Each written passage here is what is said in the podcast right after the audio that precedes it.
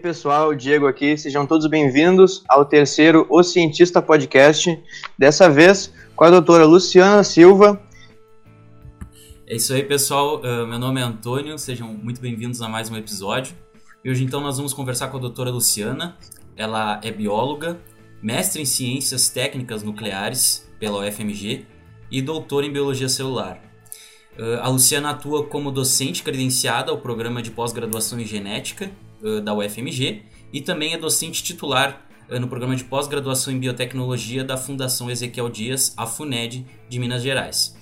a Luciana também é empreendedora, né? Ela é sócia fundadora da startup Oncoteg, onde então ela desenvolve produtos e serviços oncológicos. Então seja muito bem-vinda, doutora Luciana. Muito obrigado pela tua disponibilidade em prontamente conversar conosco. Ai, meninas, que bacana. Eu que agradeço, viu? Muito legal a oportunidade, né, de ampliar a voz mesmo, né, de chegar ao alcance de vocês aí no Sul, eu aqui no Sudeste, e fazer essa troca de experiência. Eu estou à disposição sempre que vocês precisarem. Queria parabenizar primeiro a senhora por todo o seu trabalho, como cientista, quando, como pessoa também, né? Eu dei uma Ai, acompanhada nas suas redes sociais, achei muito bacana toda a sua luta em todos os ramos, né? Muito parabéns. E também queria parabenizar pela sua idade. Achei a senhora muito nova. Por tantos trabalhos. Tantos trabalhos. Muito obrigado. Né? E acho que a gente pode começar pelo começo.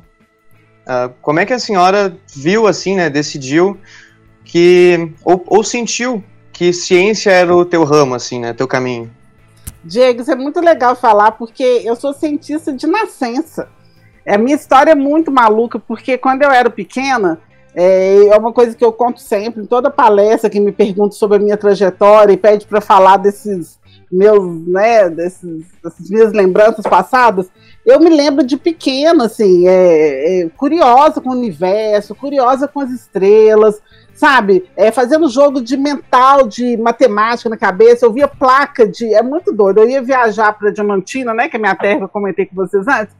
Eu lembro de eu na estrada, olhando placa de carro e fazendo aqueles números, né, que formam a placa, eu ficava fazendo jogo de número, quanto mais um, hum.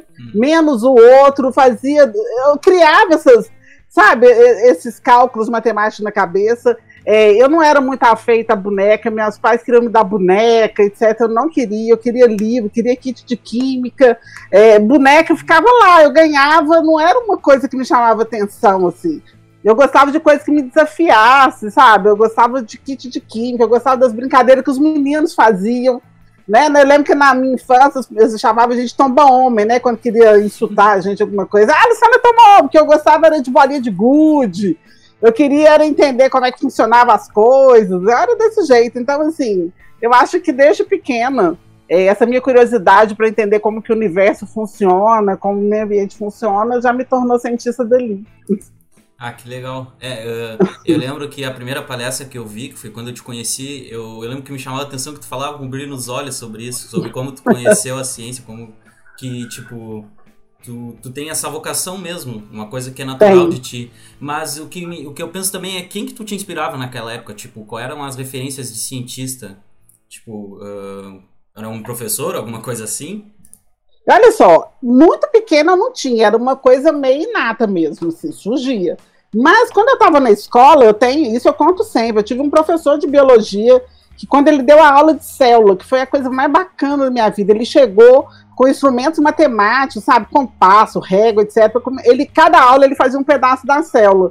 Ele começou com membrana, aí depois ele ia citoplasma, a gente ia desenhando as organelas, núcleo, cromossomo, DNA. E cada, cada aula uma. Eu fiquei apaixonada com aquilo. Depois que eu assisti aquilo tudo, sabe aquela coisa de você imaginar uma coisa microscópica que tem uma dimensão imensa, que é grande, né? Que é gigante. Quando você olha a célula, não tem imenso, né? Assim, ela é, ela, é, ela é microscópica, mas ela tem uma grandeza dentro dela de funcionamento. Principalmente quando para para estudar. Quando para para estudar ela, ela parece que é maior ainda. Não é? Parece que é maior ainda, de uma grandeza imensa. É uma, é uma, é uma máquina, aquilo ali é uma indústria, né?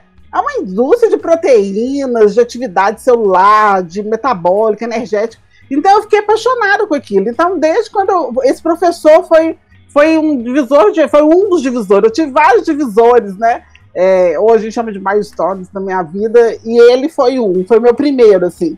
Foi quando eu entendi que, da, que daquele universo que eu queria desvendar, a célula era um universo que eu queria realmente desvendar mais internamente.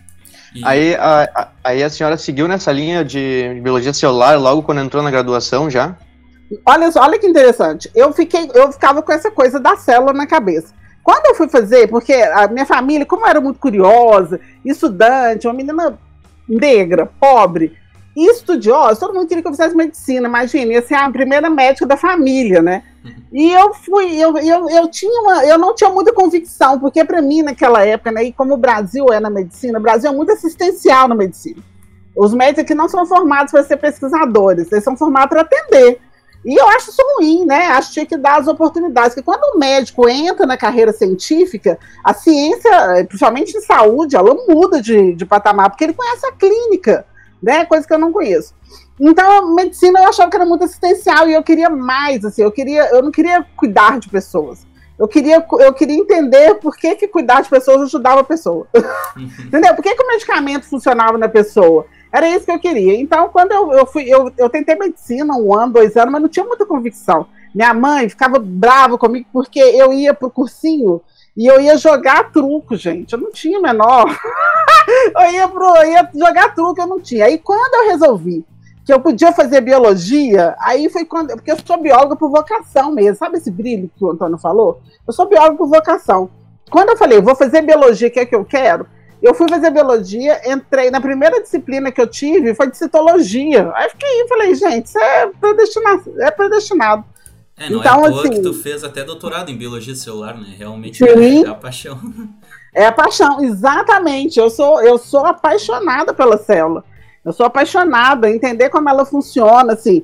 Eu desenho, para vocês terem uma ideia, não vai dar para ver aqui, mas toda vez eu estava é, revendo um artigo aqui agora, eu gosto dessa, dessa engrenagem. Então, eu vou ler um artigo, vou montar um artigo, eu desenho tudo que está funcionando na célula.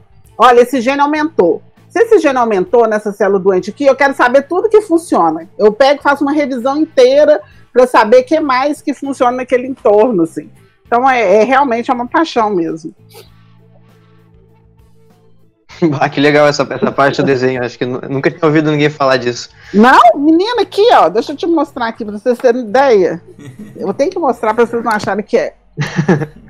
Eu tenho cards. Lá no laboratório, eu tô, em, eu tô em home office, né? Mas lá no laboratório, eu tenho na minha parede inteira, eu tenho quadro, eu tenho cards que eu vou desenhando. Não sei se vocês estão conseguindo ver. Uhum, dá pra ver, dá pra ver.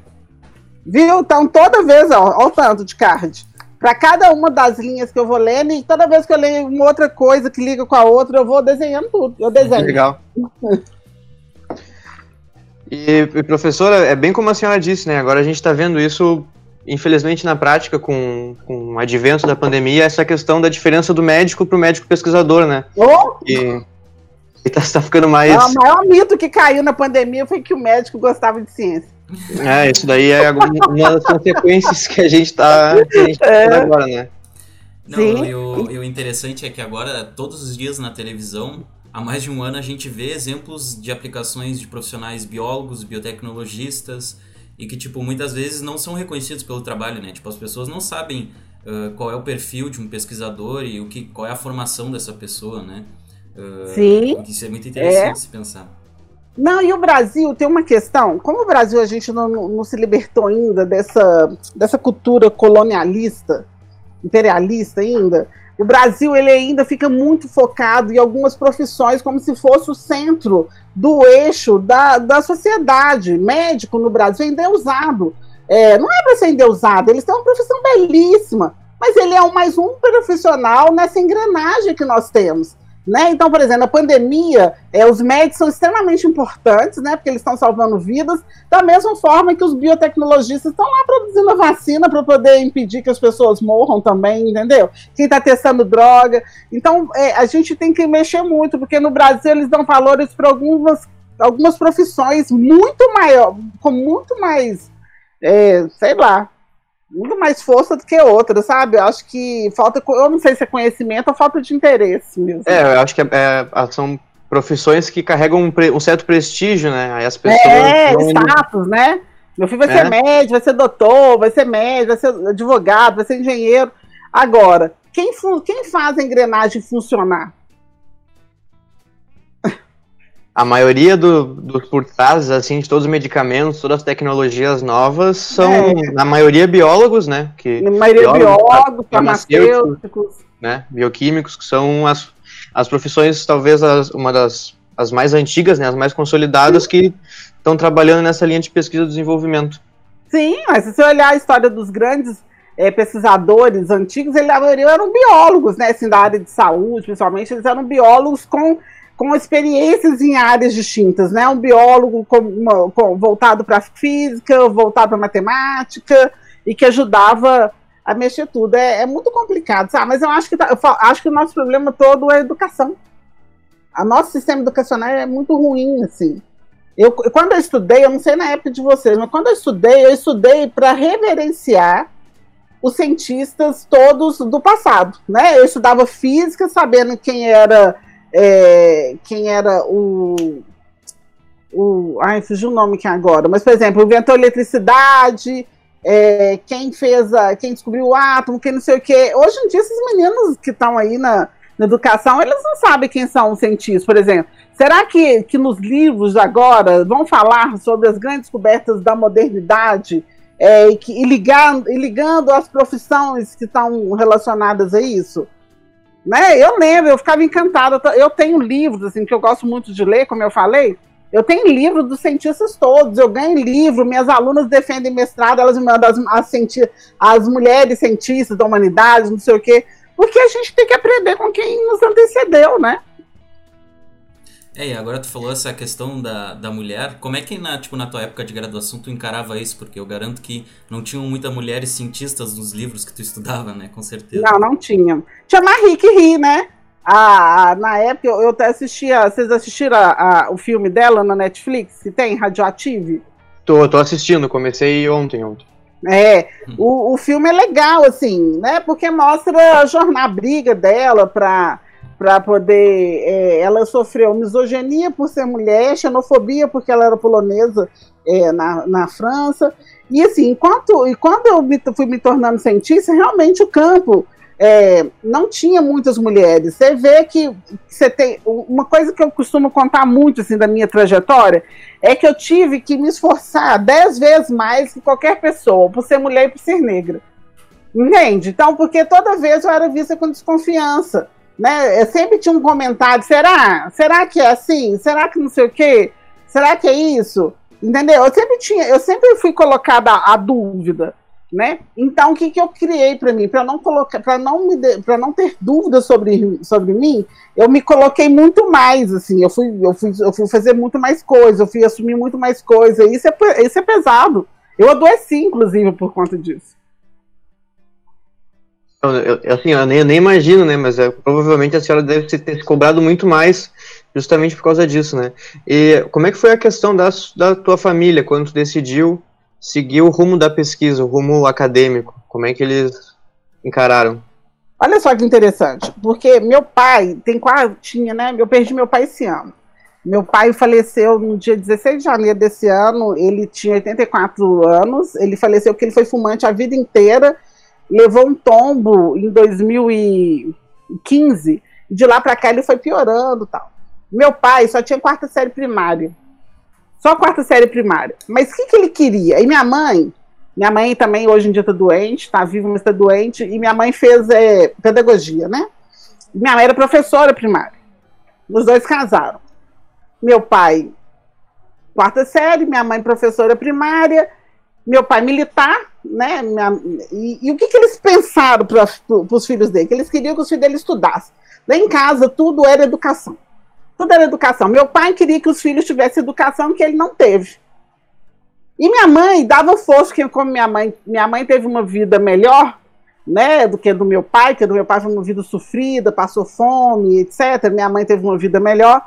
Então eles pensaram que a única forma de ascensão social dos filhos era através da educação. Olha que doido, isso há quanto tempo atrás, né? E meu pai lia jornal todo dia, né? Meu pai lia jornal, quer dizer, meu pai era um, era um senhor, embora não tivesse o diploma, ele era muito culto. Ele era muito culto, muito educado, porque ele lia, ele, ele, ele queria entender e passou isso pra gente. Então, quando eu resolvi fazer, fazer ciência, eles não sabiam o que, que era direito, né? Da mais ciência, na biologia, mas eles não restringiram os meus sonhos. Não, jamais. Filha, não sei o que, que é, mas vai embora. é isso que você quer, que você quer fazer. Por exemplo, eu, eu, eu, quando, eu entrei, quando eu terminei biologia, eu passei num concurso para ser professora de, na prefeitura daqui. E eu comecei a ficar muito frustrada, porque eu queria fazer ciência, mestrado, doutorado. Eu não consegui é, licença na época, eu pedi exoneração do cargo. Eu achei que meus pais fossem morrer, né? Tipo assim, nossa, ela tá abrindo mão de um emprego estável, né? Filha, é isso? Tá infeliz? tá infeliz? Quer correr atrás do seu sonho? Bora! Vambora, em momento algum ouvi. Então eles me apoiavam em tudo, mesmo não sabendo. Né? No meu doutorado, eu lembro que eu, agradeci meu pai, ele foi, minha mãe já estava doente. Eu falei que quantas vidas eu tivesse, eu queria o mesmo pai. Hum. O mesmo pai, os mesmos pais, né? Na verdade. É muito, muito legal isso, é que às vezes a gente pensa, uh, às vezes não, né? Que acontece com muitas pessoas de uh, a opinião dos pais influenciar na, de fato na escolha do curso, na hora de, de, de escolher uma Sim. faculdade, né? É, influenciar, Antônio, não é nem um problema, porque os pais podem trocar ideia. Eu tenho um incômodo, assim, quando eu vejo no meu entorno outras famílias, assim, de pai, até meus irmãos às vezes vão discutir com os filhos, de querer impor uma decisão ao filho, sabe? Impor é muito ruim, troca ideia sabe, conversa, por que, que não tá feliz, por que, que você não quer essa carreira, porque pai tem hora que acha que é dono do filho, né? E na verdade ele criou, ele colocou no mundo um ser autônomo, né? é, ele colocou no mundo um ser autônomo que ele tem que orientar, né? Falar, olha, a sociedade funciona assim, né? Se você matar alguém, você vai ser preso, né? E não é legal, não é assim? Né? Se você fizer profissão, ah, tá, porque eu fico vendo uns amigos meus falando, igual lá atrás, falar, ah, tem que fazer gente, não é assim que tem que fazer, não. É. Vê o que, que seu filho quer. Né? Vê o que, que ele acha, o que, que ele pode ser. Se, fala com ele, olha, escolha a profissão que for, seja o melhor dentro dela.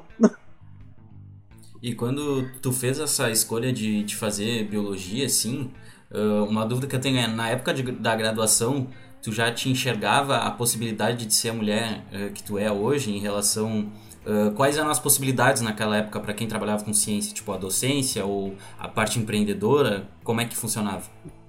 Olha só, isso é até interessante, porque quando eu fui para biologia, é, eu não tinha ideia, eu queria, eu, eu gostava desse mundo da ciência, mas eu não sabia como que eu ia fazer.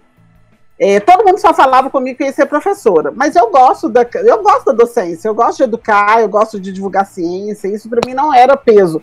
E as pessoas quiseram colocar um peso para mim, né? Amigo, etc. Ah, vai ser professor. E, né? Você é professor, você.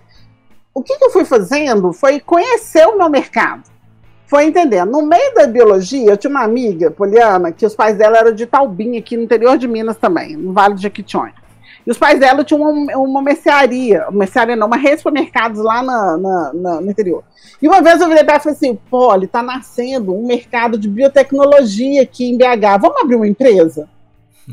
Isso, eu estava na faculdade para formar. E ela falou, não, nós vamos abrir empresa assim, de, de insumos, de biotecnologia, etc. Porque não, se eu tivesse é, montado lá atrás, isso é muito massa. Só que aí tem uma coisa que eu falei, inclusive naquela palestra que eu dei na, na aula magna que eu dei no UFPEL. É, na nossa carreira de biotecnologia, de ciências, etc., falta a, a carreira de gestão, a disciplina de gestão de negócio. Porque eu tive uma vontade, mas eu fazia a menor ideia como que eu fazia. Agora que eu virei empreendedora, é, eu abri a startup em 2014, eu apanhei, gente. Eu não tava, eu, eu não consegui entender. Na prática agora. Não. É, na prática, foi fazendo. E olha que tem termos ainda que eu não consigo entender ainda, muito ainda não. A Letícia, que é CEO da Oncoteg, hoje em dia ela domina mais os termos, o linguajar tal, e eu vou com ela, né? A gente vai trocando ideia. Mas eu não fazia. Aí agora eu dou uma aula de empreendedorismo domação dentro do, da disciplina de biotecnologia do mestrado justamente para abrir a cabeça. Então, por exemplo, na minha disciplina hoje de empreendedorismo na, na FUNED, né, no programa pós-graduação, eu faço com que eles montem uma startup. Eles têm que, eles começam a disciplina, a gente discute um canvas, que no final eles têm que me apresentar uma startup. comissão, problema, solução, etc. Aquilo que eu nunca imaginei que eu teria que fazer, então eu não tinha a menor ideia. Eu tinha umas vontades, assim, né, é, desconexas, né, mas aí eu só fui aprender mesmo depois, quando essa, esse mundo de, de negócio começou realmente a fervilhar, né, aí eu fui atrás de novo. E agora falando um pouco da, da, da área da pesquisa, né, como é que foi, assim, essa passagem da graduação para o mestrado? Como é que foi assim o, o, início desse mestrado, o início de encarar a pesquisa como, como pesquisa de fato, né? Ah, tá. Olha, quando, como é que foi? Porque eu comecei na fundação a fazer pesquisa, né? É, eu estava eu tava passando, eu fui, quando eu estava na biologia, eu fiz um estágio na, no centro de zoonoses aqui. Me cadastrei lá para ter estágio e tal. E eu não tava gostando muito, que era correr atrás de escorpião aqui em BH, né? Porque aqui em BH tem escorpião demais, assim. Sendo a cidade, então, se, se você deixa um ralo aberto, brota escorpião amarelo, né? O tipo de cerulato. Uhum. E eu falei, nossa, eu não quero ficar nisso não, até porque bicho peçonhento, assim, eu gosto de ser biólogo, eu sou bióloga de laboratório. eu não sou bióloga de animal, assim, de cuidar de bicho, eu tinha pavor. Aí eu passei um dia em frente à Fundação Ezequiel Dias, a minha amiga, essa mesma mulher, falou assim: Lu, tem aqui, é fácil, aqui tem laboratório de pesquisa, vamos lá ver. Aí eu desci, fui lá no recurso humano, na cara e coragem, perguntei é, como é que deixava currículo lá, etc. E nós deixamos currículo. E vocês não vão acreditar. Adivinha para onde que eu fui convocada para fazer a entrevista? Laboratório de cultivo de células. Laboratório de cultivo de células do Dr. Hector Montes de Oca, argentino, médico, médico cientista. É, e ele me chamou para fazer entrevista. E eu fui lá fazer entrevista, não entendia muito o que ele falava, né? Mas eu tentava pegar as frases assim soltas, e ele foi falar de célula, né? Célula era uma coisa que eu gostava muito. Então ele perguntou que livro que eu estudava de célula, eu falei no De Roberts, aí ele ficou encantado que o De Roberts era amigo dele. Perguntou se eu conhecia a foto do núcleo interfásico, eu nervosa, falei que sabia, mas na hora eu não lembrei o que, que é, confesso e era a foto do núcleo intérfase, né, de uma micrografia de transmissão, depois eu fui conferir, e eu entrei para esse mundo. Ele me selecionou por causa desse foto desse núcleo interfase, que ele achou que eu conhecia, que era a foto que ele tinha tirado e que estava no livro de Roberto. E eu fui para o laboratório dele, e, eu, e ele fazia, o que, que ele estava fazendo? Ele fazia cultura primária de embriões, né? Eu tenho um banco, que eu herdei esse banco dele. Eu tenho um banco de embriões lá no laboratório. Eu não posso fazer nada com ele, né? Porque a legislação do, do Brasil não permite, mas está lá é, guardado comigo até hoje. Ele fazia testes de venenos animais com atividade antiproliferativa, com outros efeitos farmaco, farmacológicos.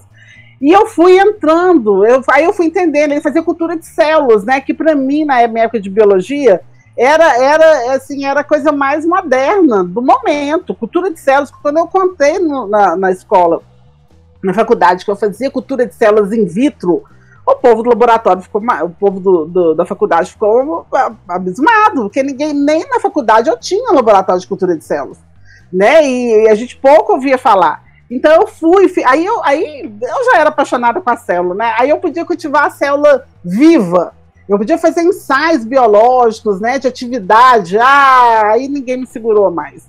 Porque aí eu fui querendo fazer tudo. Chegou uma época no laboratório que eu queria fazer, participar de todos os projetos. Eu queria fazer isso, isso, isso, aquilo. E o doutor Eck veio falecer.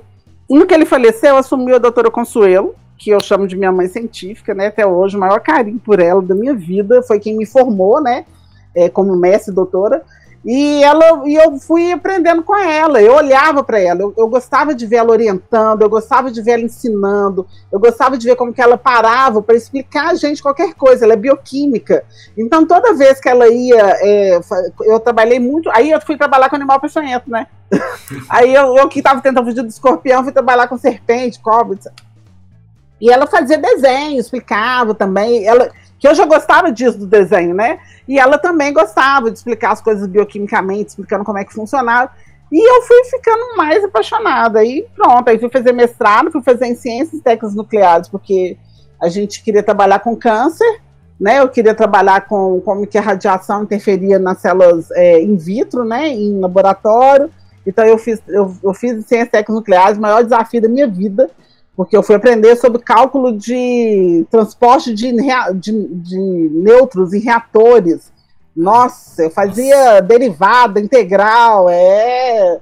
Fui, mas eu gostava de matemática. A minha sorte que eu, sou, eu sempre fui uma boa aluna em matemática. Bo, assim, modéstia à parte, fui sempre uma excelente aluna. Matemática nunca foi problema para mim, como é para muita gente que entra para a área de saúde achando que vai ficar livre da matemática, né? É, eu até, até quando a gente estava olhando o teu currículo, a gente olhou o teu mestrado e eu disse, como assim? Aí eu fui pesquisar sobre o que, que era uh, ciências e técnicas nucleares e apareceu justamente isso sobre nêutrons, prótons, é. sobre energia nuclear e eu não entendi muito bem, mas agora entendi tu falando. É, porque na né? verdade, o meu orientador do mestrado, ele tava, começou a chegar no Brasil um processo chamado bracterapia, que é pegar a fonte de radioatividade e colocar, de, colocar dentro do tumor né? Porque hoje a radioterapia ela é dada de corpo inteiro. Então você tem um direcionamento dos fótons, que ele vai aumentar a energia direcionada para o tumor, para chegar ao máximo de energia no tumor, né? Então é, é assim que funciona. E a gente para e, e, desse caminho ele sai fazendo estrago, né? Nas células normais, etc. Então hoje em dia existe a bacterapia que você coloca lá dentro. Então eu queria ver os efeitos. Quanto mais próximo a fonte de de é, eu usava cobalto 60 na época, mais próximo estava como que comportava. Então era isso que eu fazia. Mas eu tinha que fazer as derivadas, porque as disciplinas não estavam até, não estavam preocupadas se eu era uma bióloga na engenharia. e eu fui fazer isso. Aí no doutorado eu fui fazer biologia celular, que aí eu fui fazer, aí que eu fui ampliar meu meu caminho, né, no doutorado. Aí eu fui, eu fui aprender todas as técnicas de microscopia, né, de biologia molecular, é, imunofenotipagem, fui aprender tudo. Aí eu fui completei minha formação na, na, na, no doutorado. E como é que foi essa passagem do mestrado para o doutorado? A questão de diferença de pesquisa, né? Como é que é, foi? E o que, que são tipo, as, as, diferentes responsabilidades, assim? O que, que muda uh, de tu passar a ser um estudante de mestrado para um de doutorado? Ah, isso é bacana, você pergunta. O que, que muda? Eu acho primeira coisa, é, é para mim, né? Não sei se como que funciona para os outros. É um senso de responsabilidade maior. É muito maior, assim. É, eu entrei para um doutorado, eu queria fazer a diferença. Sabe, eu, eu, quero, eu quero ser doutora, eu quero entender o que, que eu estou fazendo. Por exemplo, no meu doutorado, todas as metodologias fui eu quem fiz. Eu não, eu não aceitei ajuda de ninguém. Tá errado, não, a gente tem estudante de iniciação que ajuda, não. Mas tudo eu que fazia. O máximo que eu aceitava de, de um estudante era ajudar no processo, uma produção de solução, alguma coisa assim. Por quê? Eu não, eu não concebia a ideia de eu defender algo que eu não soubesse intimamente como tinha sido feito. E é isso que eu explico para os meus alunos hoje em dia. Vocês têm que saber o que vocês estão defendendo. Né? Porque hoje em dia a ciência é muito compartimentalizada também, né? Assim, eu já fui em banco de doutorado que o, o o aluno de doutorado ele fez tipo 30%, os outros 70% não foi ele. Mas o programa tá ok, então não sou eu que vou questionar isso. Mas eu gosto, eu gosto, assim. Então, para mim, o que mudou do mestrado para o doutorado, porque o mestrado, é, você está entendendo ainda como é que funciona essa metodologia científica, né? É um processo mais imaturo. É, você não tem muita noção. Aí você apanha lá na hora de escrever a dissertação. No doutorado, você já viu como é que você faz essa construção do método científico e você tem mais tempo para aprimorar isso. Então, aí você está mais maduro, é, você sabe o que, você quer fazer. Então, por exemplo, teve uma vez que o meu orientador de doutorado estava fazendo essa, é, microscopia, né, é, fazendo corte histológico. Eu falei, quanto que eu coloco desse corante? Ele falou assim, coloca duas gotas. Eu não sou uma pessoa de duas gotas. Eu falei com ele, não sou. É duas gotas de qual pipeta, qual concentração. Entendeu? Porque eu queria isso, mas ele estava tão acostumado na rotina dele. Ah, pega aí, coloca duas contas da metaxilina eosina aí e vai corar. Eu falei, não quero, não gosto, eu sou da metodologia, eu, eu gosto do, da coisa anotada, eu gosto de saber, olha, duas gotas. Se eu pegar a pipeta de 10 ou a de 1, vai dar diferença, não vai dar, não, volume diferente. Eu vou aplicar menos. Quanto tempo que eu deixo para cada uma delas? Aí eu fui e organizei. E eu lembro que tinha uma amiga, uma grande amiga que eu fiz nessa época, né? Que eu fazia microscopia. Ela ficava, ela ficava admirada, falava assim, Luciana, eu fico muito impressionado como que você quer entender como é que as coisas funcionam, né? Como é que acontece. Por que, que eu usei metoxilina e eosina nessa concentração, etc? Eu gosto de entender, eu não gosto de fazer as coisas de maneira mecânica. Não me dá uma coisa para eu reproduzir é, é, é, receita de bolo que eu não gosto, eu gosto de saber. Quando eu dou aula, inclusive, quando eu estava dando aula, eu dei aula uma época na, na faculdade, pra vocês terem uma ideia, tinha uma atividade que os meninos tinham comigo, sabe o que, que era? era eu, eu dava um protocolo para eles, para eles me explicarem o passo a passo. Aqui, ó, um protocolo disso. Me fala porque. Aí tinha lá o protocolo, eles não entendiam, não. é, deixa agitando tantos minutos, aquece, não aquece, tira. Eu queria que eles me explicassem por que, que eu fazia aquilo. Porque hoje os meninos pegam um protocolo, vão lá na receita de bolo e repete, aí dá errado. Aí eu fico esperando dar o erro primeiro. Esperando dar o erro. Hoje mesmo eu tive uma reunião com uma aluna minha de iniciação científica que o gel dela de DNA, de RNA, estava dando errado.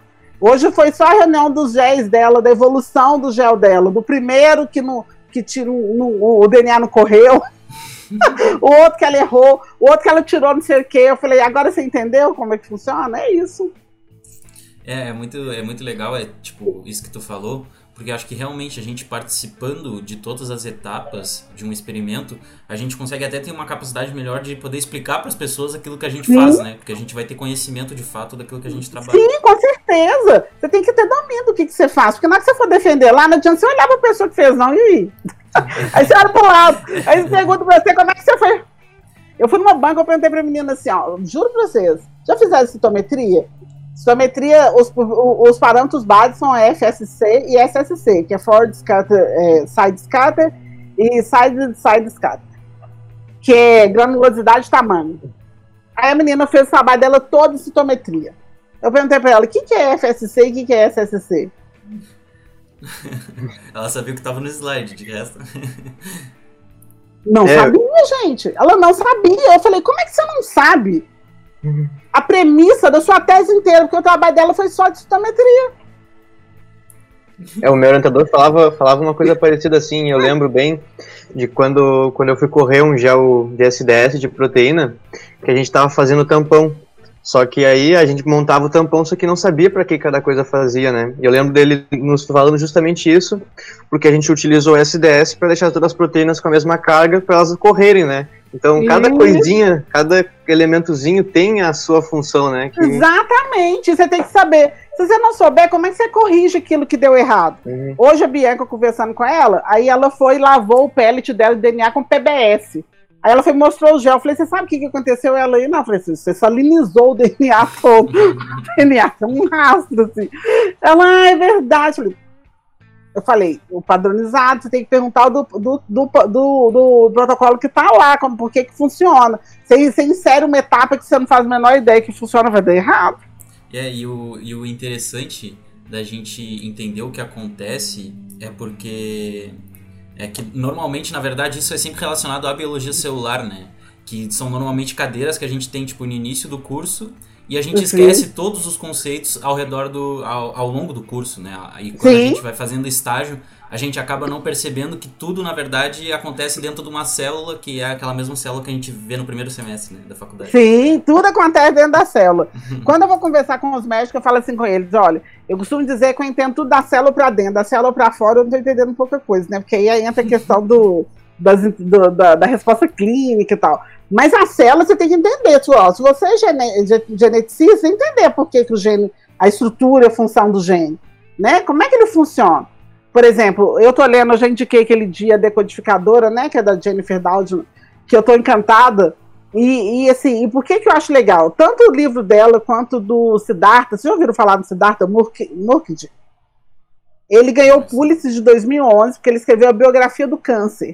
O que, que ele fez? Ele é um biólogo, fez imunologia, depois fez medicina e foi trabalhar com pacientes oncológicos com leucemia. Ele escreveu o câncer desde quando, antes de Cristo, tinham né, já os relatos de tumores, nódulos que apareciam nas pessoas, até o, chegar na, na parte personalizada hoje em dia. E é uma história da ciência, sim, só que ele conta a história da ciência com, com, com eixo central do câncer. É muito legal, vocês têm que ler, ganhou o Pulitzer. E é muito, é, e o importante é isso, é mostrando como que cada, como que, como que a ciência ela é feita de pedaços, né? De, de um que conhece muito bem um pedaço aqui, que leu o artigo dele e pegou, olha, o cara fez isso. Será que se eu fizer a mesma coisa no meu modelo vai dar certo?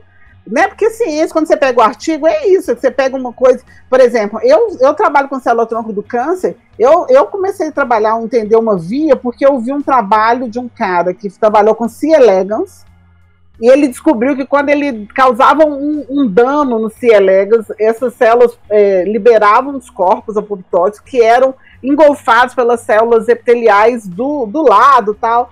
É, eu, na hora eu olhei e falei assim, gente, é isso pode estar acontecendo no câncer também. Entendeu? Porque a ativação, ele descobriu que era uma ativação de pluripotência via WNT. E foi o que eu descobri. Né? Peguei, então, assim, a ciência, ela funciona dessa maneira. As pessoas têm suas especialidades, seus uh, negócios, a gente publica, e cada um vai pegando, né? Vai conectando as informações dos outros e criando. E foi isso o CRISPR, né? Que é a grande revolução da era moderna né, que é super perigosa, né, inclusive a edição de gene, mas ela veio para revolucionar. E ela não, a Jennifer Doudna, ela, ela deu uma aplicação prática, mas o CRISPR não foi ela que, não foi a grande inventora. Ela foi a que deu a aplicação prática, mas você vai vendo que começou na ciência básica. Eles estavam entendendo, o primeiro pesquisador foi entender por que, que as bactérias tinham sequências palindrômicas que se repetiam no genoma. É muito né? interessante, né? Porque é um uso, é um uso que a gente deu para a natureza, né? Mas a gente descobriu, a gente descobriu como é que funcionava e deu outro uso, né? E deu outro uso, que é muito legal. E por que que tinha isso na bactéria? Porque ela queria é, é, combater vírus. Então você pegou um sistema imune de bactérias super simples e na verdade o que, que ele fazia? Retirava um pedaço do DNA do vírus e colocava nele. É, e, e, hoje em dia tá aí com toda essa gama de, Nossa. de, de possibilidade é. que deu, né? Isso daí é uma das tecnologias talvez que possa revolucionar esse século, né? E... Vai revolucionar. E... e sabe o que, que, é mais doido? Eu estava conversando com uma pesquisadora essa semana por conta do Oncotec. Eu estava falando com ela que eu não sabia. Lá nos Estados Unidos tem os biohacking, né? Já ouviu falar, né? Que é as pessoas que querem é, é disseminar a ciência é, para todo mundo. Tem um cara que é um, ele era hacker mesmo, depois ele fez fazer biologia e tal. Ele, ele, ele vende kit de CRISPR na garagem dele para as pessoas que quiserem comprar. Eu, eu, eu já vi uma, uma falar? dessa assim. Já ouvi, ele já injetou CRISPR dele num simpósio, gente, que ele tinha feito um, um, um, uma, uma, solução de edição de músculo, a de miosina. É, era para tirar o regulador do crescimento do Isso. músculo, é? É, da miosina, ele, ele injetou nele na reunião, doido demais. É, e, e tem uma, uma discussão ética muito interessante em relação ao uso do CRISPR, né? Até em Muita. 2019 ou 2020, não lembro, que teve o caso do, do chinês que, que produziu dois embriões geneticamente modificados e eu nem sei que fim deu aquele caso, porque esse cara Nossa. simplesmente desapareceu. Desapareceram com ele, mas eles não mataram as crianças, né? A gente Sim. sabe que essas crianças devem estar aí crescendo em algum lugar, né? É, foi o, bem como tu disse, algum fim ele deu, porque ele Deu, não... deve ser o é, The Trump Show, né? Você lembra daquele filme que ficou lá, o menino na bolha, né? Que é um ele uhum. deve estar tá fazendo isso com essas crianças, porque você não sabe o que, que vai acontecer. Porque na história da Dolly, quando teve a, a, a, o transplante, né? Utilizando o, o óvulo, né? O DNA e tal, a gente descobriu que quando você, tira, quando você implanta o DNA de uma célula somática velha, num, num embrião jovem, né, para fazer o crescimento, deu errado porque ela, a, o DNA estava velho, né? E a Dolly, na verdade, no final, ela, ela viveu pouco com problemas de velhice. Ela era uma criança de 5 anos com reumatismo, esclerose. Não, e, e, o que eu tava, tava pensando aqui também é que antes tu tava falando que na tua graduação as técnicas mais revolucionárias que tinha era o cultivo celular, né? E hoje, só Sim. tipo 20 anos depois apenas, uh, já se tem outras tecnologias que nos permitem fazer muitas coisas que eu garanto que naquela época nem passava pela cabeça de vocês, né? Sim, e a edição de gene, o CRISPR não é a primeira edição de gene, né? Ele é a terceira técnica de edição de gene, né? Porque a gente tem o Zinkefinger e o Stalin. Só que ela é mais simples, né? A questão toda é que as outras são muito mais complexas, né? A, a, o CRISPR ela, ela, é uma maquinaria muito mais simples. E ao longo desse meu, desses 20 anos, assim, a gente viu outras A gente viu o projeto Genoma, sequenciamento do DNA humano, né, que foi eu, eu lembro que na, lá no, na FUNED uma menina que participou do, do, da, da equipe Genoma aqui no Brasil, que era com o Instituto Ludwig do câncer. Então, assim, a gente tem outras questões, mas realmente, no intervalo de 20 anos, a gente está tirando um pedaço de DNA e colocando outra coisa, consertando né, o DNA. É assustador. E a tecnologia, a, a questão mais da, da informática, ela também está crescendo, né? Juntamente. Sim forma exponencial. Então isso chega até a dar uma perspectiva que nos próximos anos a gente não vai ter outro boom desses, outra, outro crescimento exponencial dessas duas, tanto as tecnologias biológicas, né, como a senhora falou da, da junção das tecnologias biológicas com a informática dos biohackers, né, é, é infinitas é, possibilidades que a gente tem. É, não sei. Vocês assistiram Black Mirror? Já, já. Eu parei de assistir Black Mirror no segundo temporada, que eu assustei foi quando aquela das baratas. Vocês assistiram das baratas? Sim, sim. Sim. Que, que eles programaram o pessoal do exército para enxergar quem tinha anomalia ah, genética sim, sim. como barata. Sim, eu parei naquilo ali, porque aquilo ali já não me embrulhou o estômago. E quando você pensa em terapia gênica, o meu medo é essas ferramentas na mão de quem possa pensar uma coisa dessa, entendeu? De querer, de que dessa questão da eugenia, né? Um processo de eugenia que a gente viu lá atrás, né? Quando você lê, eu tô, eu tô citando Siddhartha, Siddhartha tem um outro livro também que é o Gene, que ele conta muito disso, é, é, da questão da, eugenia, como que se deu, né? E a gente tem que tomar muito cuidado com isso, porque tem que mentes, tem pessoas que não conseguem conceber que a beleza da humanidade está na nossa biodiversidade. Que essa questão de querer criar um tanto de gente igual é, não vai dar certo, entendeu? É criar raça superior, é criar uma coisa se eu usar essas tecnologias para tratar um, uma doença, né? A pessoa nasceu, tá com a doença. Agora querer eliminar uma doença da humanidade, uhum. é, querer criar gente, um tanto de gente com um determinado tipo de fenótipo, isso é tudo muito é, é muito, é muito perigoso, é muito perigoso. Muito. Eu fiz uma palestra de FIV quando lá atrás, né, que era o FIV, que é aquela técnica de disseminação artificial que você pega o espermatozoide e coloca dentro do embrião, menino, a primeira vez eu estava lá no Rio de Janeiro, na UFRJ, assistindo a palestra lá, eu já levantei a mão e falei que eu não concordo. Não concordo com o FIV, gente, não concordo, não tem santo que me faça concordar com o FIV.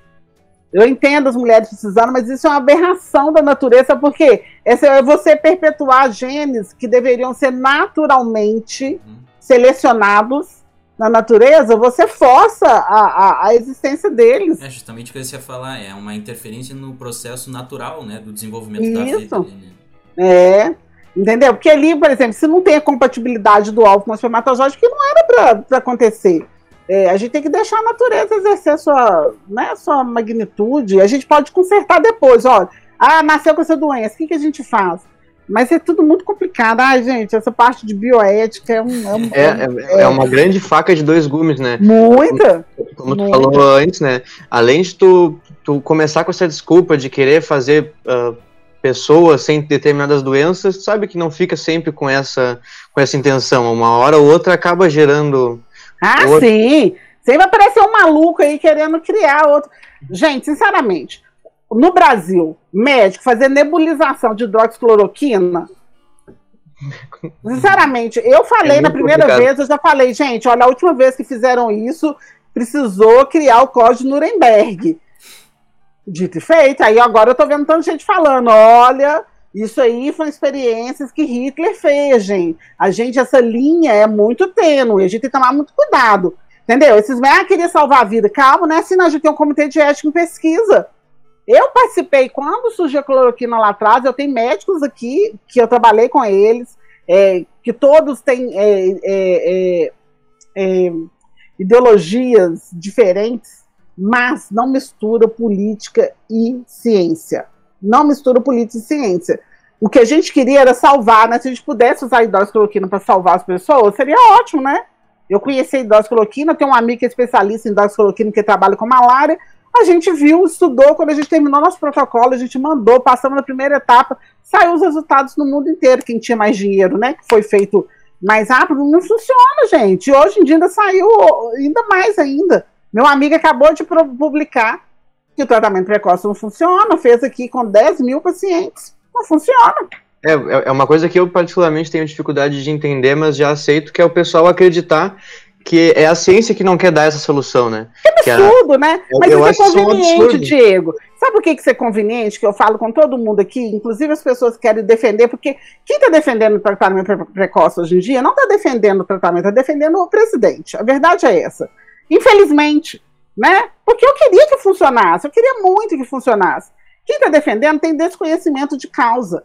Né? Porque é conveniente você defender agora um tratamento desse que não tem comprovação científica nenhuma e você faz uso de coisas que tem, que tem amplo é, defesa científica. Então, para lá, uai. Né? Por que, que para umas coisas você tem que. A ciência não aprovou e tá tudo ok, não vou usar, e agora a ciência não aprovou, mas o, o cientista que não quer. Não é isso, não. Aí lê o artigo. A ciência é divulgada. É, e é muito engraçado que, tipo, quando as pessoas uh, não têm o conhecimento daquilo, uh, se abrem muitas portas para as conspirações, né? Ah, porque é. a empresa farmacêutica não quer divulgar isso Nossa. por causa disso, por causa disso. Mas é o que Nossa, mais me... Esse, esse daí, tá? Olha, eu... tem isso demais. Eu recebo isso demais, gente. Vocês Sim. não têm noção das coisas que eu já recebo aqui. E é que porque essa... Eu tentei explicar, porque que é muito mais difícil desenvolver uma vacina do que tu começar a produzir um remédio em larga escala e é, salvar sim. a humanidade inteira. Deu, acabou a pandemia, é, né? Não existe mais As pandemia. pessoas são muito imediatistas também, querem tipo uma resposta para agora. E, e, e, na verdade, o desenvolvimento da vacina foi muito rápido, né? Quando que se desenvolveu uma vacina em um ano? Uh, Mas quanto dinheiro foi aportado Sim, também? É. O que as pessoas não sabem é que, por exemplo, por que, que é difícil os outros? Porque é, a gente trabalha com ciência, eu mando projeto, por exemplo, meu processo com o Coteg, a gente conseguiu alguma coisa depois de não sei quantos anos, ganhando 20 mil aqui, 10 mil ali, 30 mil ali. Se eu ganho um milhão para fazer isso, eu descubro muito mais, vai. Eu desenvolvo muito mais. Se você tem dinheiro, você faz. As plataformas de vacina para doenças infecciosas, o Trump, ele tinha boicotado todas as plataformas, né? Porque ele cortou as verbas do CDC, os processos de vigilância do CDC nos países todos, que o CDC tem núcleos de vigilância em vários locais no país, então ele cortou. Verba de desenvolvimento de vacina, ele cortou. Então, quando a pandemia surgiu e que a OMS falou, opa, ou a gente dá dinheiro para quem é, conhece, já estava tentando fazer alguma coisa, a gente estava perdido. Foi o que ele fez. A da Pfizer funciona porque eles tinham uma plataforma da MERS, né? E tinha uma plataforma da MERS que era lá, mas estava lá, a conta gota, né? Tentando resolver. Ele recebeu não sei quantos milhões, não tem contratou equipe, gente, etc. O negócio é rápido mesmo, gente. É, a gente vê isso em, em vários exemplos, né? Tanto da corrida, até o Homem para a Lua, né? Um exemplo mais. É. Onde, onde tem desenvolvimento, tem. Onde tem aporte de dinheiro, tem desenvolvimento. É uma coisa que a gente, infelizmente, não vê aqui no Brasil, ainda mais com essas últimas notícias ah. que a gente ah. recebeu agora aqui desse. Cortou as bolsas, né?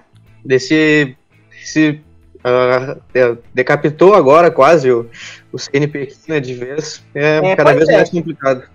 Se a gente não fizer alguma coisa na próxima eleição, a educação brasileira está fadada ao fracasso, entendeu? Está fadada porque é porque a política desse governo ela não gosta de ciência, não gosta de educação. Então, eu acho que quem pensa que tem, né, que quer um, uma nação mais desenvolvida, né, com maior, é muito triste, por exemplo, eu tenho aluno meu de mestrado, doutorado que terminaram, tem perspectiva de fazer outras coisas.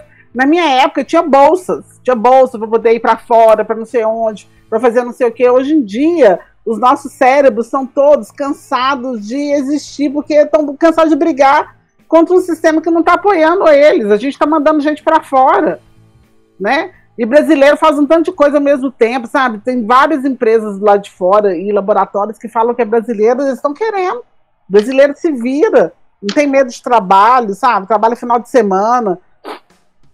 É, é e, bem, e, bem, como, como tu disse agora, né? A gente está tendo que lutar bastante uh, até para para consolidar informações que eram para ser básicas, assim, sabe? Que não eram para ser discutíveis. Por é. exemplo, aí, informação que a vacina funciona, o artigo está dando. Que tal remédio é. não funciona, o artigo está dando. E não é assim, um, um, pesquisador decidiu fazer isso que ele vai fazer, entendeu? É. é. Como eu recebo muita coisa, porque quando começou a pandemia, eu usei meu Facebook como uma uma forma de eu divulgar ciência para as pessoas das minhas redes, porque eu sabia que eu era cientista e que as pessoas do meu entorno não sabem como é que funciona, porque a gente também, o cientista, tem que tomar muito cuidado de achar que todo mundo sabe o que está acontecendo. Então eu entendi que muita gente não sabia. Desde não saber o que, que era o vírus, como, o que, que era uma zoonose, é, como, é que, como é que é o processo, etc. Então eu assumi isso para mim. Se você pegar meu Facebook do ano passado, principalmente, eu tenho, eu descrevi todos os artigos, como que funcionava o vírus, quem era o vírus, que família que era, etc, etc, etc. Eu mastiguei tudo para as pessoas. Mastiguei. E aí tá, e todo mundo foi entendendo. Quando começou a divulgação do remédio politicamente, a coisa muda.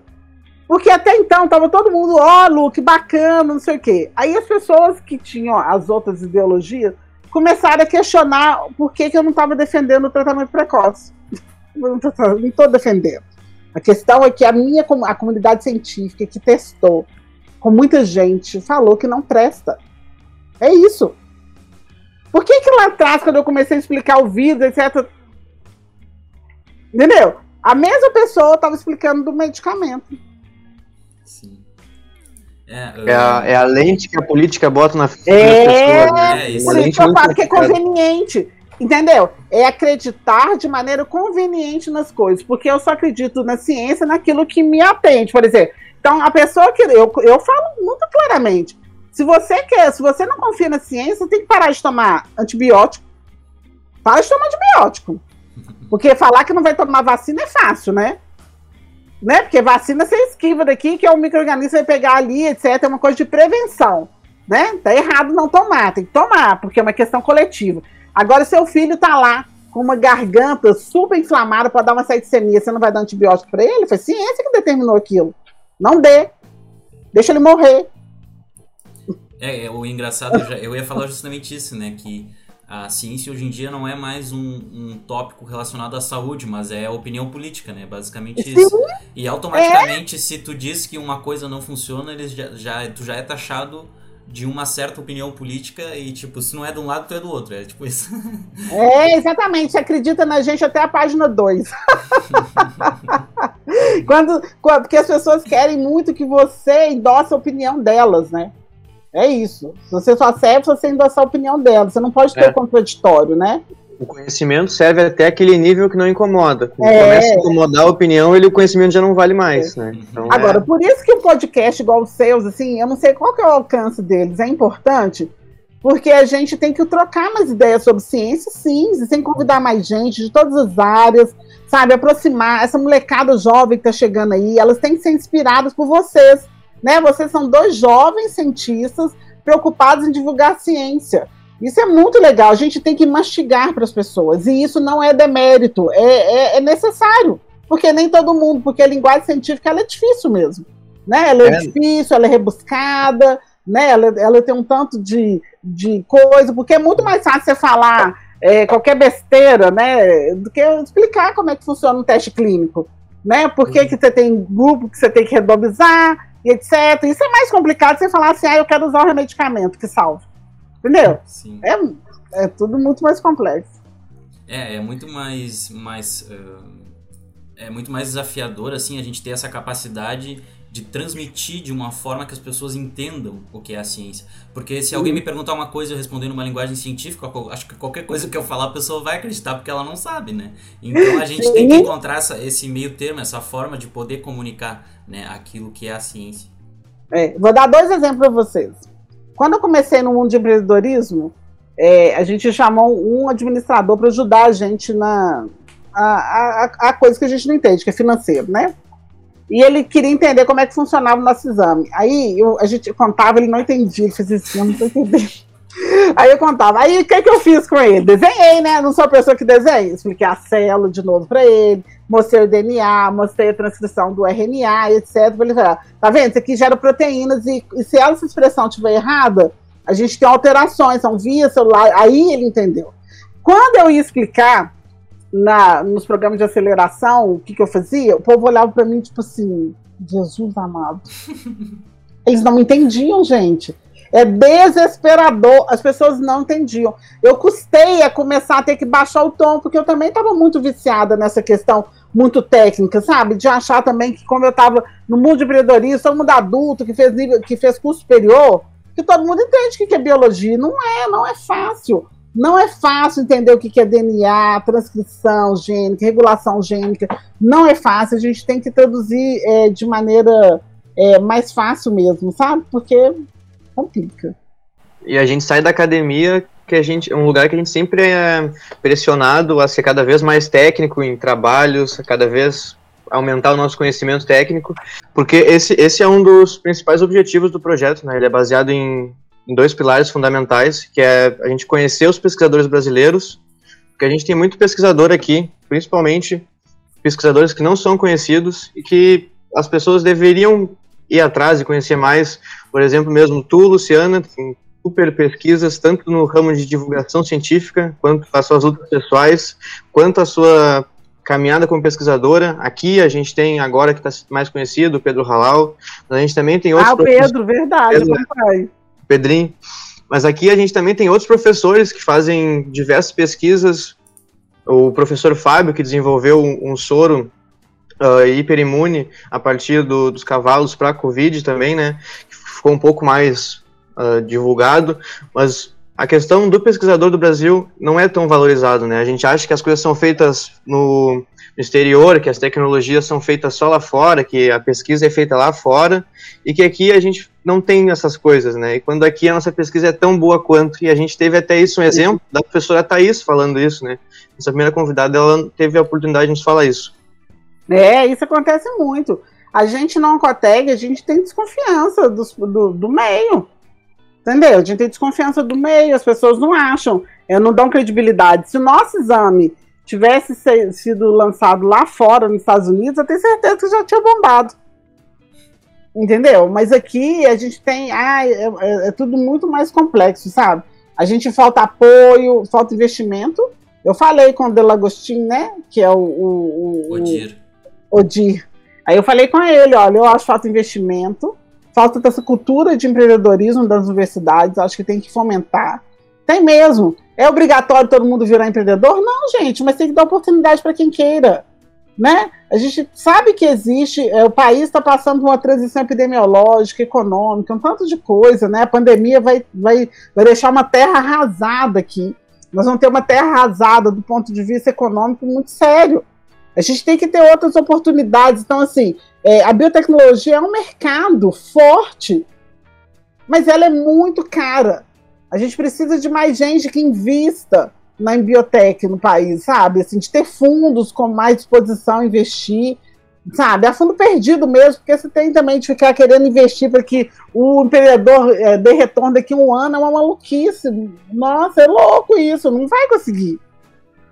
Né? Ciência, você investe sem saber se vai dar certo ou não, porque ela pode dar errado né? Quando você muda de escala, né? Quando você muda de, de fase na ciência, a, a sua a sua hipótese lá atrás, é, ela começa a ruir às vezes, sabe? E, ah, tá errado? Não, é assim que a ciência funciona.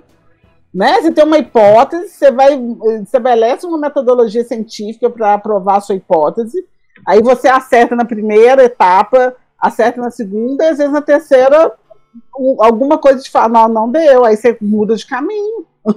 E seguindo na linha do empreendedorismo, Luciana, como é que surgiu assim, né, a ideia da Oncoteg? E se fosse para definir assim, de um jeito simples, o que que vocês trabalham assim, como é que é o trabalho de vocês, as metodologias que vocês fazem lá? É, a Oncoteg ela surgiu porque a Letícia, que é hoje que é a gerente executiva da Oncoteg, ela foi, eu conheci ela na faculdade, fui dar aula numa faculdade aqui. Quando eu pedi, lembra que eu contei que eu pedi exoneração da prefeitura? Eu pedi exoneração da prefeitura e me chamaram. Aí o povo descobriu que eu estava livre, né? Me chamaram para dar, uma dar uma aula numa faculdade aqui em BH. E eu fui, aí eu fui montar. O que, que eu fui montar lá? Um laboratório de biologia celular, porque era um curso de biotecnologia voltado para saúde e meio ambiente. Eu fui montar o laboratório de biologia celular, etc. E eu conheci a Letícia lá, que era professora de genética. E a Letícia, ela tinha acabado de ganhar neném, ela tinha feito mestrado em genética e queria fazer doutorado, mas não sabia como ia fazer, com dois meninos pequenos, etc. Eu falei, Letícia, eu te ajudo. Né? Letícia extremamente inteligente, sabe, querendo fazer, e, eu, e tem essa questão do, das mulheres, que é a questão da maternidade, né, como que complica para elas, né, ela tinha duas crianças, e ela estava vendo uma confusão ali para conseguir seguir o sonho dela acadêmico, eu falei, Letícia, eu vou te ajudar. E a Letícia é guerreira, e nessa história, no meio do caminho, é, tinha uma, uma, aluna dela que, tá, que era instrumentadora de um médico da Faculdade de Medicina, aqui em BH, na Faculdade de Medicina, doutor Guinaldo, que é ginecologista oncológico. E ele tinha comentado com essa aluna, que é a Ana Paula, falou com ela, ah, Ana Paula, você não tem nenhum professor lá seu, tal, que quer trabalhar com câncer de ovário, não? Porque, é, nossa, tá muito difícil, câncer de ovário, meus pacientes morrem tudo, né? Eu preciso fazer algumas outras estudar outras questões. Ela foi falou com a Letícia. E a Letícia falou comigo. Eu falei, Letícia, que você não faz o doutorado então com câncer de ovário? Ela, é, vou fazer. Aí a gente foi conversar com o Guinaldo, aí a gente montou um projeto, sentei com ela, montamos um projeto. A Letícia foi para Botucatu, ela passou na Unesp de Botucatu, foi fazer é, medicina molecular lá, né? Hoje da mulher. E quando a gente estava trabalhando com câncer de ovário, o que, que acontece? Vocês entenderam. O câncer de ovário, ele não é o mais prevalente entre os, os tumores ginecológicos, tá? Mas ele é o mais letal ele é o mais letal. Mortalidade é alta, né? Ele, ele acontece com uma frequência menor, mas a mortalidade dele é muito maior. Ele é um tumor insidioso, silencioso, ele é agressivo, ele não responde bem, as mulheres não respondem bem à terapia base de platina, o prognóstico é ruim. Para vocês terem uma ideia, nós trabalhamos com uma casuística de 45 mulheres desde 2008, todas já vieram a óbito, né? 13 anos depois a gente não tem nenhuma para contar como é que, como é que foi.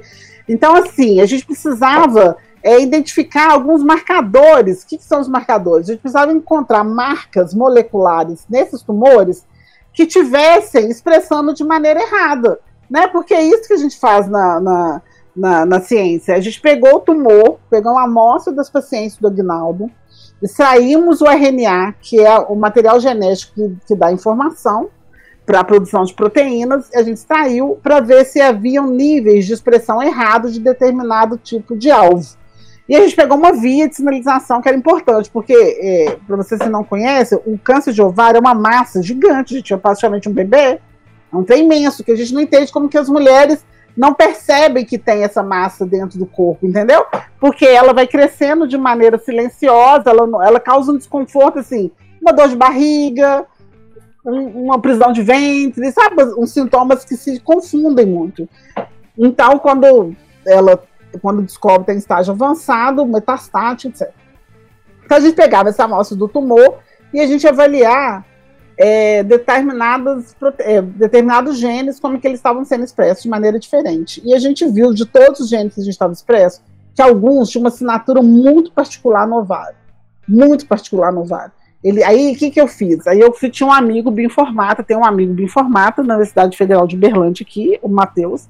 Eu falei, Matheus, pega nosso banco de dados, que a gente tem a análise do perfil de expressão de um tanto de paciente aqui, cruza com dados epidemiológicos para a gente ver se a gente consegue criar relevância, porque na bioinformática, eles têm algoritmos mais poderosos, então eles conseguem criar heatmap, é, é, fazer uma classificação molecular né, do paciente, que é isso que a gente faz. Então ele, a gente fez uma técnica chamada aprendizado de máquina, a gente ensinou a máquina o que ela tinha que reconhecer. Então, assim, ó, nível de expressão até tanto é bom, tanto é ruim, é, é, sobrevida livre da doença, até tantos meses é bom, até tantos é ruim, então a, gente, a máquina aprendeu. E depois nós fomos alimentando né, a, a, a, a base de dados e ela foi e, e, a máquina foi apontando. E a gente chegou num padrão, muito maluco isso, né? E chegou num padrão que se expressasse tanto de um gene, o prognóstico era ruim. Se expressasse tanto, tinha a ver com a doença metastática. Se expressasse entre tanto e tanto, tinha a ver com a resistência à platina. Então a gente falou: opa, isso aqui é um exame. E quando a gente viu que isso era um exame, estava chegando esse cenário de empreendedorismo aqui em BH. E, e na FUNED, a minha diretora na época, tinha chamado um programa de incentivo à inovação do SEBRAE para ir para dentro da FUNED para é, é, pegar essas ideias. Aí a gente foi, fui lá com a cara e a coragem, ver o que, que era. Sabendo ideia de nada, a gente sabe o que, que era cliente, mercado, problema, solução. É, a gente fez muito, muito EVTEC, assim, para poder começar a entender qual era o nosso cliente, inclusive. E no início, então, assim, da, da criação da empresa, uh, tipo, quais, quais eram os primeiros passos, né? E, tipo, os maiores desafios no início da, de uma startup, assim? Tipo, porque a, a, as pessoas muitas vezes têm muitas ideias de coisas muito legais, mas como é que vocês colocaram isso na prática, assim? É, a, o primeiro desafio que eu vi como servidora pública é como que eu podia ter essa startup, sendo servidora. Então a primeira coisa que eu tive que resolver era buscar na lei que me amparasse que eu pudesse ser uma servidora que tivesse uma startup, né? Porque todo mundo vê. Porque assim, é, nesse mundo de empreendedorismo, sei lá, as pessoas são muito doidas, né? Elas só pensam que você vai ganhar dinheiro. Elas não pensam que você vai trazer dinheiro. Entende a diferença? As pessoas estão muito preocupadas se você vai ganhar dinheiro. Ai, vai ganhar dinheiro. Não. eu, a Luciana pode trazer dinheiro para o Estado, a Luciana pode trazer dinheiro para a instituição. Essa, isso as pessoas não pensam. Elas sempre pensavam por que, que a Luciana servidor ia ganhar dinheiro de outra forma. E isso eu acho muito ruim. É uma cultura nossa muito estranha, né? Muito estranha. É, tem, eu acho que tem a ver com a cultura do, do Brasil mesmo, como tu disse. É, muito. A gente muito... não é a gente não é educado a ter uma educação financeira, a, a, a valorizar o patrimônio, a utilizar é. as coisas certas. Né? é demonizar o servidor público, né? É. Né? Porque a gente, cientista público, a gente é praticamente um demônio nessa história, né? Tá, tá querendo ganhar de maneira ilícita. E o que, que, eu fiz? Então eu tive que abrir as coisas, eu deixei as coisas muito claras, assim, eu queria saber como é que era esse processo, então essa foi a minha primeira dificuldade. A segunda era entender, a linguagem de negócios mesmo, sabe, Antônio? Não, não entendia, não, porque assim, a gente tinha que fazer é, projeção financeira, payback, sabe? Descobrir cliente. O que, que é seu cliente? Porque quando a gente começou, a gente achou que o nosso cliente era o, a paciente oncológica, né? Mas cliente é aquele que paga. E se eu não vou, quem paga é o seu cliente. Então, se eu, eu vou vender direto para o paciente oncológico, não, eu não posso. Eu preciso passar por uma clínica de medicina diagnóstica. Então eu tive que descobrir que o meu cliente deveria ser a clínica de medicina diagnóstica, que eu tenho um exame que eu passo para eles. Né? Então, que é o melhor caminho. Eu poderia vender, mas é, é, é outro caminho, entendeu? Você descobre o que é B2B, B2C, é business to business, é business to customer. É, é, você vai aprendendo essa, essa, esse linguajar. Então, a gente realmente eu não sabia menor. Por exemplo, qual que é o problema que você está resolvendo para a sociedade? São os termos né, do Canvas que a gente tem que elucidar. E eu não sabia nada disso, nada mesmo. Eu sei de ciência, gente. Me pergunta como que expressa um gene diferente, via de sinalização celular, até do CRISPR que eu estou estudando, mas hum, como fazer uma planilha financeira. eu sou ótimo em matemática, mas em planilha financeira eu não sou, porque é aquela coisa que você tem que casar os dados, então isso aqui foi péssimo.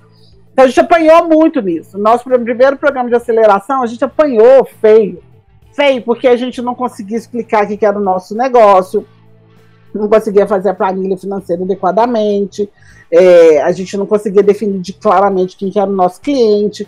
Então, a gente precisou de muitas mentorias de quem já estava nesse ramo para ir refinando. Tanto que quando a gente começou a refinar o nosso negócio, a gente ganhou, a gente foi, é, a Oncoteg, ela foi é, primeira colocada no Ciclo Inovativo Brasil de 2016, como a startup mais atraente em saúde. Depois nós ficamos em segundo lugar no Prêmio Fleury de Inovação. Fomos chamados para o Circuito Einstein de Startup, fomos publicados na revista Pequenas Empresas e Grandes Negócios, que foi uma crescente à medida que a gente foi entendendo mais o nosso negócio e conseguindo dialogar com, com, com, esse, com esse mercado. Por quê? Porque o que, que o exame é? São, é um exame genético que determina através de um algoritmo computacional, se aquela paciente com aquele nível de expressão dos genes que a gente patenteou, né, que é o que a gente viu a relevância biológica lá, se ela tende a evoluir para uma recidiva, se ela vai responder não à platina, ou se ela tem uma. E, e, o risco de recorrência, se ela vai responder não à platina e qual é a origem primária do tumor. Então é isso que a gente faz. E por que, que isso é importante? Porque não tem exame nenhum ovário. Não existe exame genético pro ovário. Mama, você tem, pulmão, você tem, outros, outros tumores, você tem já exames moleculares, pro ovário você não tem. É, você não tem um exame genético. Então a gente é pioneiro. Então aí vira outra dificuldade que a gente é visto com desconfiança. Porque no Brasil, que não enaltece seus cientistas, nem quem está fazendo, e principalmente porque o povo acha que quem está fazendo biotecnologia é menos merecedor do que quem está fazendo a pesquisa básica de, de perguntas fundamentais, é, é, tudo muito mais complicado. E a gente lida com, também com, com a questão médica, né? Que nem todo médico entende como é que funciona, como é que funciona a ciência, que é o que a gente viu hoje, hoje em dia com a pandemia. Depois da pandemia, eu entendi por que, que muita gente não entendia o nosso exame. É, e deve estar tá sendo toda uma batalha diferente, né? Que vai ser utilizada para mudar o jeito que a gente falava muita coisa, né? A gente, tá, tem que aprender muita coisa. E educar as pessoas. O que a gente aprendeu é que a gente precisa educar os médicos para eles entenderem o que, que é o nosso negócio. Entendeu? Porque quando vem de fora, eles aceitam muito fácil. Qualquer empresa lá que vender, eles aceitam. Quando é o nosso, a gente é visto com desconfiança. Primeiro, será, porque não entende, é primeiro, porque é nacional. É, exatamente. Será que é bom mesmo? né? Será que é bom mesmo? Porque, por exemplo, a gente, a gente fundou um Coteg em 2014, nós vamos já fazer sete anos, a gente não vendeu um exame. E a pergunta é, por que vocês não venderam um exame até hoje? Porque a gente é visto com desconfiança. É uma é uma loucura tu pensar nisso, né? É, Sim. Porque é uma é como tu disse, é uma pesquisa totalmente inovadora que não existe ainda. Não né? Entendeu? Então a gente está revendo várias coisas também, entendeu? A gente também já não quer fazer mais o exame, assim, de vender exame, a gente quer é, começar a fazer coisas é, mais tecnológicas associadas com a indústria farmacêutica, né? A gente quer que chegue na paciente, porque a gente, a gente tem uma casuística, a gente depois refez o nosso exame, porque olha só, a gente fez com a amostra fresca, depois nós fizemos com a amostra parafinada, que é para validar logística, né? Se eu precisasse fazer esse exame ou receber blocos de parafina de pacientes distantes, se eu pudesse é, receber. Então a gente fez tudo com bloco de parafina. Então a gente fez o estudo clínico é, 1 barra 2 e a gente teve os resultados que a gente é, é, obteve. A gente publicou na ASCO, na, na, no encontro né, da Sociedade Americana de Oncologia, que é, é a mais importante. Então, assim, a gente está refinando o negócio. Porque a gente porque o que, que a gente quer? Eu quero trabalhar com medicina personalizada para o câncer. A gente sabe que hoje em dia as pacientes podem ser melhor tratadas, é, porque a quimioterapia é muito tóxica, ela é muito responsável pela recidiva, inclusive, dos tumores. Eu consigo provar isso em bancada. A gente dá droga citotose ao paciente, nem todas respondem adequadamente, a maioria é recidiva, recidiva rápido. Por quê? Porque a droga acorda células indesejadas, isso é fato, e eu provo isso no laboratório. Como que é o tratamento hoje em dia de câncer de ovário? É pactaxel? Cisplatina. Não? É pactaxel e cisplatina, derivados de taxanos. Uhum. Que são drogas muito tóxicas, né? Sim. E, a, e, a, e 70% recidivam em 5 anos após a terapia, entendeu? E das 70%, 30% vão a óbito. É muito alto. E o que que pode nos dizer assim, até como aprendizado, para ficar aqui como exemplo para a gente, tu aprendeu assim nessa caminhada juntamente, não só a tua caminhada na startup, mas também como divulgadora científica, de maneiras como a gente deve levar esse conhecimento para as outras pessoas, para que elas, por mais que elas estejam muitas vezes erradas, né, a gente consiga mostrar o caminho de uma maneira suave, que a gente não vire um inimigo, e é. sim um, um, um, outro amigo. Olha, uma coisa que eu tenho aprendido, assim, muito. A pandemia me ensinou alguma coisa sobre divulgação científica. Primeiro, que a gente tem que ter paciência, assim, de explicar. Não pode apelar com tudo, entendeu? Não pode apelar porque não tá me entendendo. Não, calma lá, ué. Vamos trocar ideia? Por que, que não funciona? Por que não é isso? Por que, como é que funciona isso ou por que, que não funciona aquilo? Né? É isso que eu tenho tentado fazer. É, é, a, gente tem que, a gente tem que exercer a paciência, o amor, explicar. Porque cientista é muito blazer. Né? Muito blazer, é, é, é, tá, tá, tá no, no limbo dos deuses lá, muitos né, se acham. É, isso é verdade. Eu lidei com vários que se acham muito, entendeu? E tem que tomar muito cuidado, porque ego é um trem que te derruba, né? Qualquer ego né? É, o, o, burro com ego, inteligente com ego, é tudo, é tudo, tudo igual, né? O burro não, né? Ignorante, né? Pessoa que não conhece com ego, quem tem muito conhecimento com ego, dá tudo errado. Então a gente tem que, a gente tem que baixar a bola. Baixar a bola e conversar, explicar, explicar de novo, entendeu? Porque as pessoas não têm obrigação de conhecer a sua área, não. né? Profundamente, né? O que, as pessoas têm que ter a obrigação de que parar para ouvir, né? Parar para ouvir, querer entender. Mas conhecer profundamente não tem obrigação, não, porque você se formou nisso. A gente tem que parar de achar que. Como que a pessoa não entende? Não, não entende. Não entendeu. Né? Nós somos um país. Eu dei aula em escola básica. É, nós temos um problema educacional muito sério. As pessoas não entendem mesmo. A verdade é essa. Tem muita gente que não sabe o que é DNA, RNA. Eu lidei com gente não sabendo o que era vírus. Eu recebia, eu recebia gente com diagnóstico do SARS-CoV, pra vocês terem ideia. Escrito assim, ó. É, SARS-CoV não detectado. Aí a pessoa falou assim: olha, então eu. eu é, não, SARS-CoV-2 detectado. Aí a pessoa falou assim: ah, então que bom, então eu não tenho Covid. Porque a pessoa achou que SARS-CoV era uma coisa e o Covid era outra coisa, né? Assim, uma é doença do vírus, né? Eles estão relacionados. Mas faltou, eu tenho que explicar para as pessoas: olha, o SARS-CoV é o vírus que causa a doença Covid. Foi isso que eu expliquei. Não, você está com, você está com Covid. SARS-CoV detectado é porque o vírus chama SARS-CoV e a doença chama Covid. Aí a pessoa entendeu. Entendeu? Porque ela recebeu um exame e ela não conseguiu interpretar.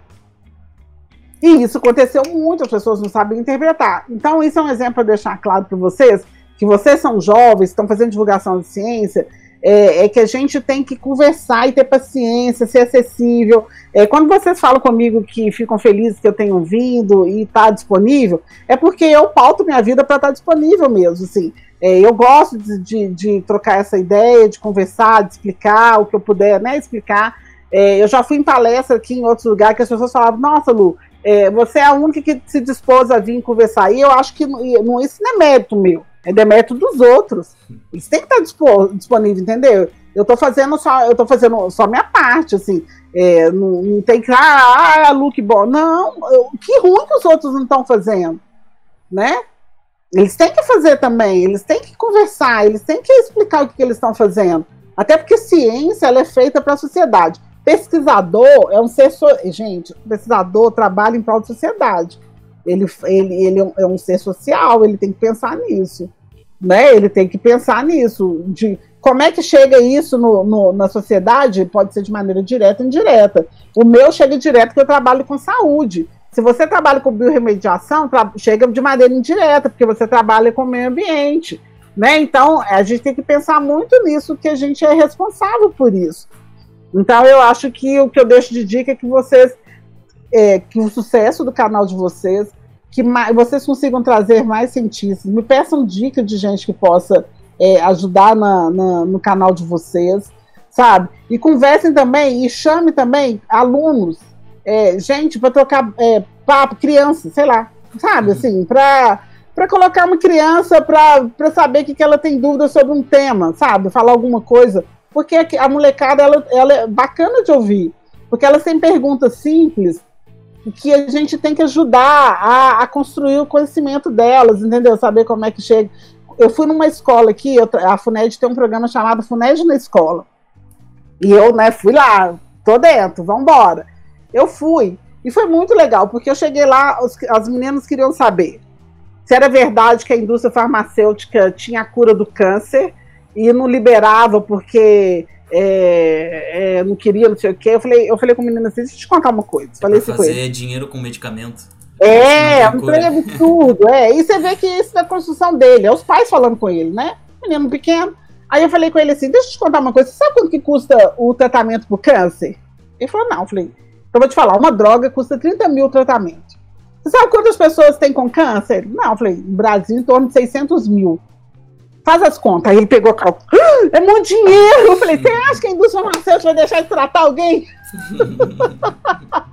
Aí ele, é, não vai não. Não vai não. Aí fizeram umas perguntas muito, assim, muito legais, assim, de coisas que você fala assim, nossa, que absurdo o menino tá pensando nisso. Não, que bom que ele tá colocando pra fora.